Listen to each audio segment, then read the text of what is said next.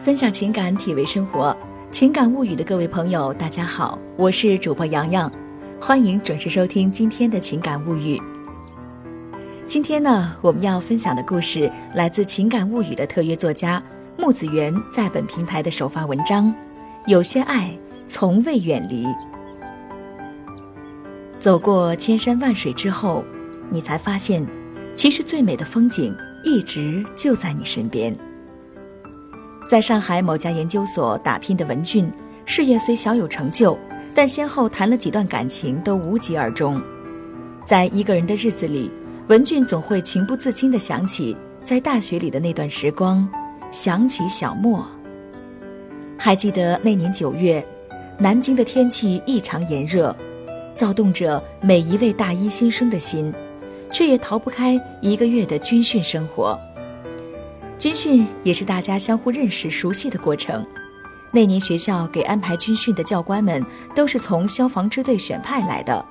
给文俊班级军训的教官姓马，马教官年纪看着不大，也就二十出头吧。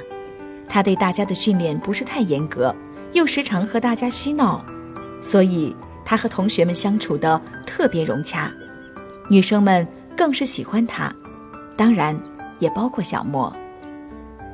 有一次，马教官带着男生集体给女生唱《对面的女孩看过来》，还引来其他班级的阵阵骚动。但小莫的目光一直在文俊的身上，没有挪开过。可是这些在男生队伍里唱得兴高采烈的文俊并不知道。为期一个月的军训生活结束了，大家都很不舍和马教官相处的时光，于是集体给教官买了一些礼物。还互留了联系方式。军训结束后，大学生涯就正式的拉开了序幕。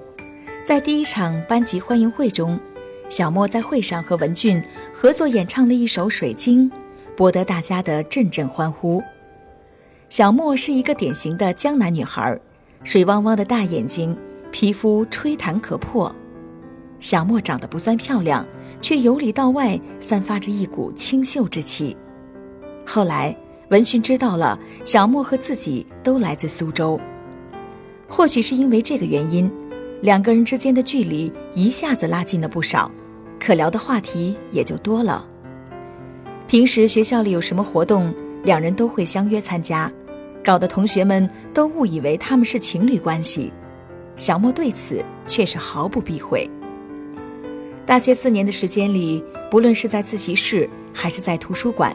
都能看到文俊和小莫一起学习的身影。课余时间，他们也总是相约出行，泛舟秦淮河畔，徒步中山树林，夜登紫金观星。有人问文俊：“你整天和小莫在一起，你们怎么就没有做情侣呢？”文俊傻笑地说：“他和小莫熟的就跟兄妹似的。”小莫就在一旁抿着嘴偷笑。临近毕业，文俊被家人介绍去了上海工作，而小莫却留在了熟悉的南京。临别那天，小莫坚持去车站送文俊，望着文俊即将远去的背影，小莫的心头顿时涌出千言万语，却又一个字儿也没有说出口。文俊安慰小莫说：“以后还会再见的。”却不曾想，这以后两个字儿，一别。就是几年。工作后的文俊和小莫联系的越来越少，而小莫更加只是默默的关注着文俊，看他身边有了别的女人陪伴，看他和女友分手又和好，从来不打扰。后来，文俊也总是在一段恋爱结束之后，心头才会稍稍的想起一下小莫，因为他听说。小莫毕业之后和军训时的马教官在一起了，所以也没有非分之想。前两天，文俊在朋友圈看到马教官发了一张和一个女孩的合影，可是那个女孩却不是小莫。文俊一头雾水，问马教官怎么回事儿。马教官听了，笑着说：“文俊，你搞错了，小莫自始至终都没有跟我在一块儿。那时候，小莫毕业找实习的工作，我介绍他到我们单位做文书的工作。后来我们常在一起出入，估计是被其他在南京工作的同学看到了，误以为我和小莫在一起了吧？其实小莫跟我说，他一直都喜欢你，可能你那个时候没有领会到吧。后来实习期一结束，小莫就离开了我们单位，具体去哪儿，我就不知道了。文俊听后，回想起往昔和小莫一起的种种画面，心中百感交集。一路走来，他只顾追寻前方美丽的风景，却忽略了最美的，原来是一直默默在身边的人。文俊抱着侥幸的心理，试着拨打之前小莫的手机号。没想到电话那头响起了熟悉的铃声，水晶。这么多年了，原来小莫还一直用着他们在新生欢迎会上合唱过的歌作为手机的彩铃。我和你的爱情好像水晶，没有负担，秘密，干净又透明。一股感情涌上了文俊的心头，一直以来自己都把小莫看得透明。给忽视了。喂，小莫，我是文俊。我知道呀，文俊，你在哪儿？我想见你了。我一直在上海呀。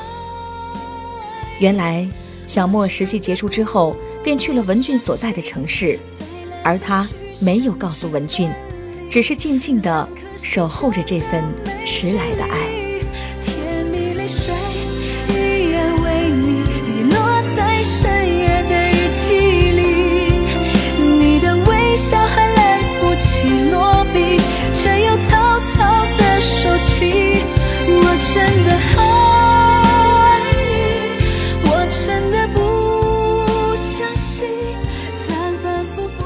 有时候，我们千辛万苦的与人群中寻觅一个爱人，而那个人却一直默默的在原地等着你，从未离开过。你只需要一个转身的距离，抬抬头便可以看见他。好了，今天的分享就是这样，感谢您的收听，明天我们再见。